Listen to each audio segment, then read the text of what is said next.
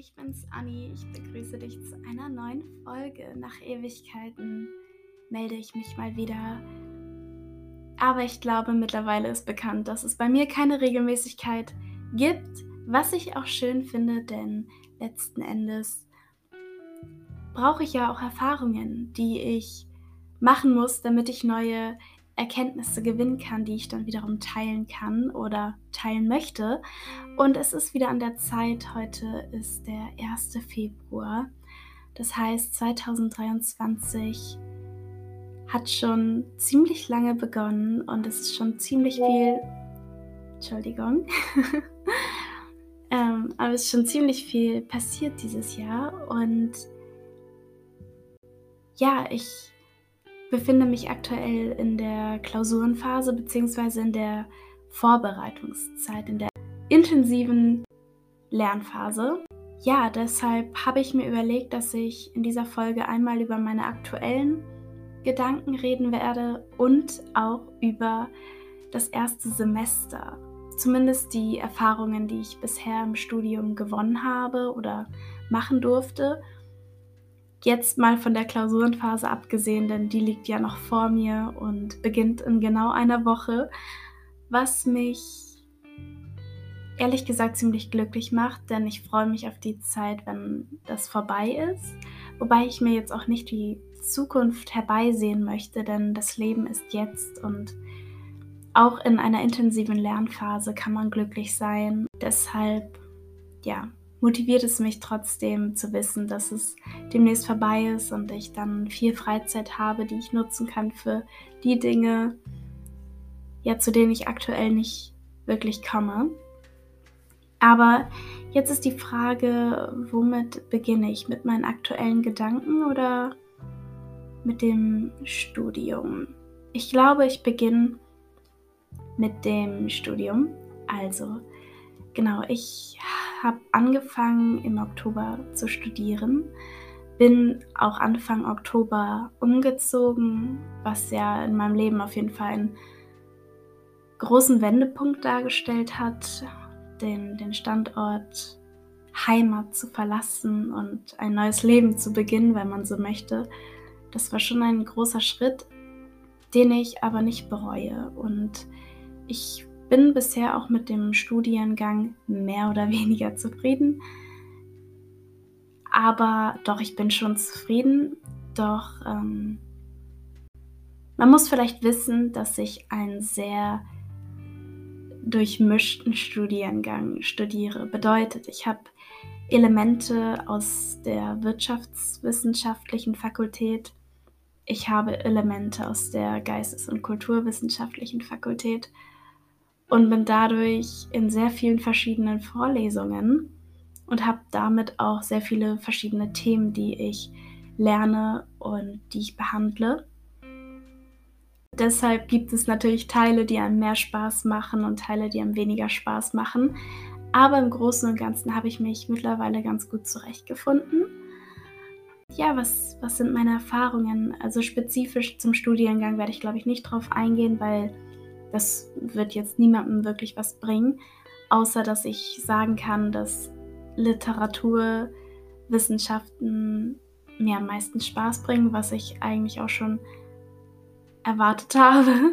Denn ihr wisst ja, oder du weißt, wie auch immer, Poesie und Texte und all das, das sind Dinge, die mich sehr interessieren.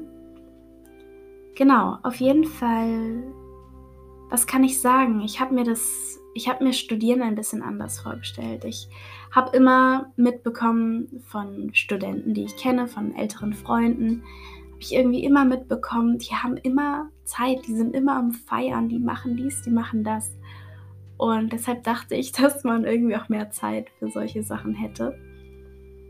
Beziehungsweise doch hätte ich einfach gedacht, dass es ein bisschen entspannter wäre. Ich glaube, das ist wirklich das, was ich naiv wie ich ähm, in dem Moment einfach war, gedacht habe. Ich habe gedacht, studieren ist entspannt.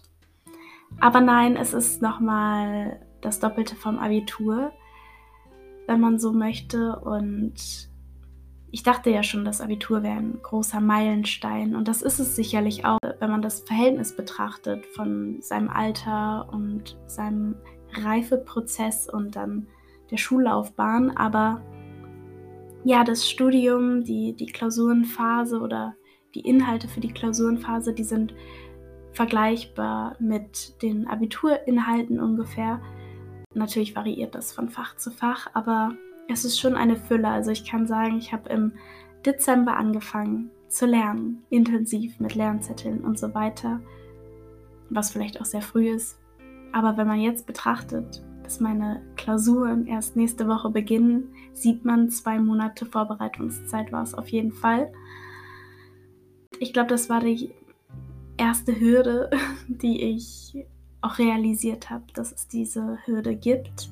Aber äh, das Lernen macht mir nach wie vor Spaß. Ansonsten ist es sehr viel Selbstorganisation. Ich glaube, in Frankreich wird es anders sein.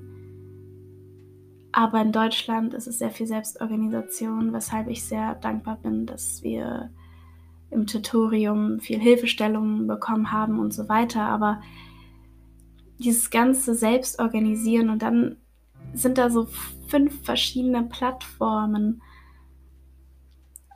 auf denen man Informationen findet und man weiß manchmal gar nicht, wo man gucken soll. Bei mir ist nochmal was ganz anderes, weil wir eine neue Prüfungsordnung haben, die teilweise gar nicht hochgeladen ist. Und da muss ich auch sagen, ist die Organisation vielleicht etwas zu kritisieren. Aber letzten Endes, ja, man muss einfach lernen, Verantwortung für sein eigenes Leben zu übernehmen, genauso wie mit dem Alleinewohnen. Ich, ich muss dafür sorgen, dass immer Essen im Kühlschrank ist. Ich muss dafür sorgen, dass ich auch was Ordentliches esse, dass ich für mich koche. Das nimmt ja auch Zeit in Anspruch, dass meine Wohnung sauber ist.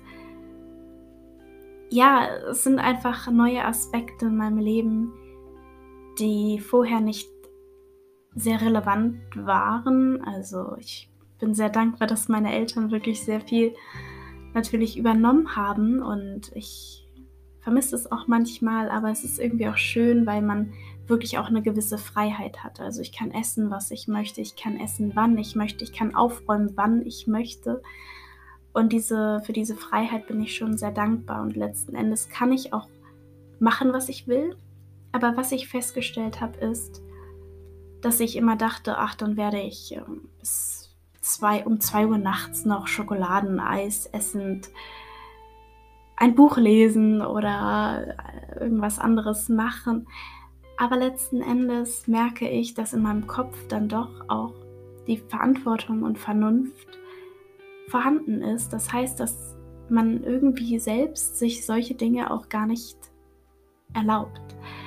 Könnte ich natürlich und ich erlaube mir auch einige Dinge, aber das war auch interessant festzustellen. Ich habe auch viele nette Leute kennengelernt und bin sehr dankbar darüber, über diese ganzen Erfahrungen. Ich mag es auch oder ich mochte es und ich mag es immer noch, dass ich mich selbst auch noch mal ein bisschen neu erfinden konnte. Also ich denke schon, dass ich immer noch ich selbst bin, aber ich habe halt gedacht, komm, dann bist du noch positiver und arbeitest noch mehr an dir und die, die Fehler, die du vielleicht mal gemacht hast, die, die musst du den anderen Menschen ja auch nicht erzählen und so weiter. Und das fand ich auch oder finde ich immer noch schön daran, dass man umzieht und sich ein neues Umfeld aufbaut. So viel zum Studium. Ich bin alles in allem sehr zufrieden, auch mit der Entscheidung, dass ich direkt nach dem Abitur angefangen habe zu studieren.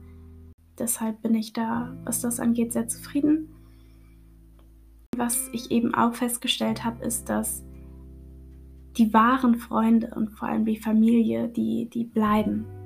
Man ist weiterhin mit den wichtigsten Menschen in Kontakt, auch wenn man räumlich von ihnen getrennt ist. Also meine engsten Freundinnen und ich oder Freunde und ich, wir sind wirklich sehr regelmäßig im Kontakt. Wir wissen genau, was im Leben des anderen abgeht und natürlich schwankt es auch mal. Mal hat man mehr Kontakt, mal weniger. Aber im Großen und Ganzen hat sich an dem Verhältnis nichts geändert, außer die räumliche Distanz. Und dafür bin ich eben sehr, sehr dankbar, dass ich das feststellen konnte. Und deshalb freue ich mich auch, wenn ich dann wieder zu Hause bin. Was aber auch dazu zählt, ist, dass man auch festgestellt hat, dass viele Menschen auch einfach total egal werden. Also es gibt Menschen, mit denen man gezwungenermaßen Zeit verbringen musste, zum Beispiel durch die Schule. Und ich habe auch das Gefühl, im Studium ist es leichter, Menschen aus dem Weg zu gehen. Aber im Klassenverbund in der Schule ist es eben nicht so leicht. Und das mochte ich auch immer nicht so gerne an der Schule, weil du einfach gezwungenermaßen mit Menschen interagieren musstest, die man nicht mag, beziehungsweise die einem einfach negative Energien gegeben haben. Wobei das vielleicht auch gut ist, um solche Erfahrungen zu machen, weil es wird immer Menschen im Leben geben, die einem nicht gut tun. Man muss ja trotzdem mit diesen Menschen umgehen können. Vielleicht war es demnach dann ganz gut, aber es gibt einfach Menschen, da hat man vielleicht mal Wert auf deren Kommentare gelegt, dabei sind diese Menschen so egal. Und das merkt man einfach jetzt, dass, dass viele Menschen, dass man sich einfach nicht mehr mit ihnen auseinandersetzen muss. Und besonders zum Beispiel, wenn man nicht durch Social Media mit diesen Menschen verbunden ist, dann ist der Kontakt einfach weg. Das ist schön, das ist super. Ich finde das bei manchen Menschen wirklich toll. Zum Thema Social Media werde ich vielleicht noch mal in den nächsten Folgen darauf eingehen, aber ja, es ist einfach, das ist irgendwie schön und es ist auch schön zu sehen, dass Schmerz auch vergeht. All der Schmerz, der in der Vergangenheit liegt, ja, der braucht manchmal auch Zeit, um, um zu heilen und zu vergehen. Eine Wunde heilt auch nicht von heute auf morgen, aber es ist schön zu sehen, dass manch, also dass der Schmerz einfach auch vergeht, den man mit manchen Situationen in Verbindung gebracht hat oder gespürt hat. Und genau das übertrage ich einfach auf meinen, meinen heutigen Standpunkt. Das heißt, wenn ich jetzt Schmerz empfinde oder empfinden sollte, dann halte ich mir vor Augen, dass auch dieser Schmerz vergehen wird, wenn ich ihn zulasse und damit den Heilungsprozess zulasse. Aber das hilft mir auf jeden Fall, diesen Heilungsprozess schneller einzuleiten. Das wollte ich nochmal erzählen, denn es gibt auch so einen Spruch, wenn es in, in fünf Jahren noch wichtig ist, dann beschäftige dich damit. Aber wenn es in fünf Tagen nicht mehr wichtig ist, dann lass es los. Und ich glaube, dass man viel zu häufig auch an Schmerz festgehalten hat, der schon kurz darauf egal ist. Und das ist unnötiges Leid, das sollten wir nicht empfinden. Ja. Genau, und dann die letzte Frage, die, die super interessant ist, die mich ein bisschen sentimental macht, aber nicht traurig, sondern in einem positiven Sinne. Und zwar, wo ist mein Zuhause? Wo ist meine Heimat und wo ist mein Zuhause? Und ich finde diese Frage super spannend, denn wenn ich diese Frage lese, dann weiß ich ganz genau, dass mein Zuhause bei meiner Familie ist. Und auch dort, wo ich aufgewachsen bin. Und ich selbst bin aber auch mein Zuhause. Also räumlich gesehen ist es immer dort, wo ich aufgewachsen bin und wo meine Familie ist, aber auch seelisch gesehen ist es auch bei mir. Ich bin selbst auch mein Zuhause. Und ich merke besonders hier in diesem Studienort, ich muss da, damit lernen, nicht lange an einem Ort zu leben. Ich bin, ich bin auch umgezogen jetzt innerhalb des Semesters und allein da konnte ich mich ja gar nicht räumlich an, an etwas binden und musste mich schnell auch damit arrangieren, dass ich in einer neuen Räumlichkeit verweilen muss oder verweilen darf.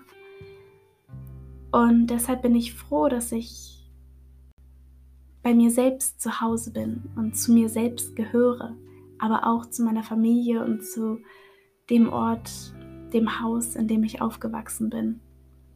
Aber das fand ich nochmal spannend, weil ich zum Beispiel die Wohnung, in der ich jetzt wohne, nicht als mein Zuhause bezeichnen würde. Es ist meine Wohnung, mein Apartment, aber es ist nicht mein Zuhause. Und auch das ist eine Erkenntnis, die mich glücklich macht, weil ich einerseits mich brauche, um zu Hause zu sein und andererseits meine Familie. Genau dazu gehe ich jetzt nämlich auf das nächste Thema über. Ich werde nämlich ein bisschen auf ein Buch eingehen und auf meine aktuellen Gedanken. Ich glaube nämlich, dass nicht jeder Mensch sich bei sich selbst zu Hause fühlt. Denn dafür muss man ja auch ein gewisses Maß an Selbstliebe empfinden und an Zufriedenheit mit sich selbst. Denn wenn, wenn das Dach Löcher hat, ja, dann und es reinregnet, dann natürlich fühlt man sich da nicht zu Hause, sondern wünschte, man hätte ein, ein heiles Dach und wäre vor Blitz und Donner geschützt. Und ich kann, ja, ich kann von Glück reden, dass mein Dach sehr stabil ist und mein Haus sehr warm. Das liegt daran, dass, dass ich glaube ich sehr viel in den letzten Jahren und wer meine Podcast-Folgen verfolgt hat, weiß das auch, dass dieser Aspekt der, der Selbstliebe für mich immer unglaublich wichtig war. Also Selbstentwicklung, Selbstliebe, Selbstverwirklichung und auch Dankbarkeit und Positivität. Und darauf möchte ich heute nämlich noch mal ein bisschen eingehen. Denn ich habe hier ein Buch, das habe ich mal bei meinen Großeltern aus dem Regal geklaut, vor mir liegen. Das ist von Dr. Joseph Murphy, die Praxis des positiven Denkens, wie ein positives Leben unseren Alltag verändern kann. Ja, das habe ich den mal geklaut und das stand die ganze Zeit im Regal und ich wollte es mal lesen und jetzt habe ich es gegriffen und freue mich sehr darüber, weil es mir sehr zusagt. Ich werde einfach ein paar Aspekte, ich habe es noch nicht durchgelesen, aber ein paar Aspekte erwähnen, denn letzten Endes, was ja sehr offensichtlich ist, führt Dankbarkeit zu einem positiven Leben, die kleinen Dinge im Leben zu schätzen und diese größer zu bewerten als Sorgen und Ängste. Außerdem glaube ich auch, dass wir Verantwortung für unser eigenes Leben übernehmen müssen. Das heißt nicht, dass, dass wir ähm, nicht auch traurig sein können oder wütend oder was auch immer. Diese negativen Gedanken, natürlich ist es in Ordnung, diese, diese Gefühle zu empfinden bzw. sie wahrzunehmen.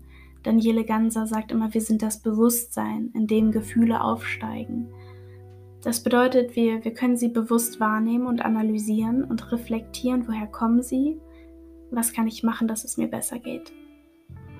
Aber es liegt auch, finde ich, in unserer Verantwortung, dass wir Positivität und positive Gedanken üben. Also, dass wir dafür sorgen, dass sie immer mehr Raum in unserem Kopf, in unserem Herzen und damit auch in unserer Seele einnehmen. Und hier sind so ein paar schöne Zitate. Zum Beispiel, genau auf Seite 13 stand oder steht, Zitat, der Mensch erntet keine Trauben von Dornbüschen, keine Feigen von Disteln. Für den Menschen gilt wie ein Naturgesetz, dass sein Leben genau dem entspricht, was er den ganzen Tag denkt.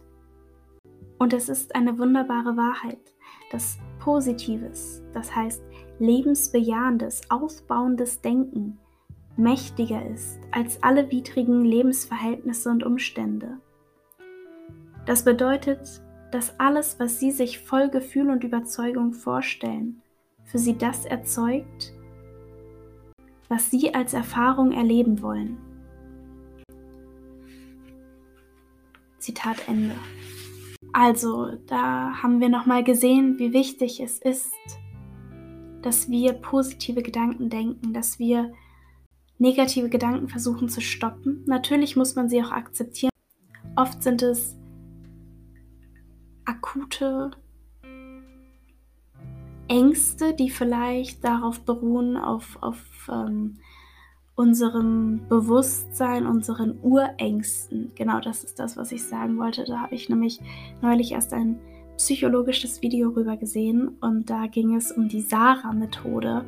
Die Sarah-Methode besteht aus vier Teilen, wenn die negativen Gedanken deinen Kopf erfüllen. S, Stopp. Einmal akut vorstellen im Kopf ein Stoppschild oder vielleicht sogar laut sagen Stopp Damit unterbricht man nämlich einmal den Gedankenfluss der Negativität.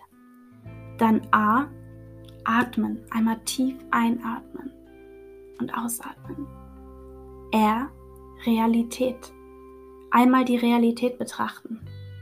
Sprich, die Ängste liegen oft in der Zukunft oder die, die Szenarien der Ängste liegen oft in der Zukunft oder ja wahrscheinlich sogar in der Illusion, sie werden nie eintreffen.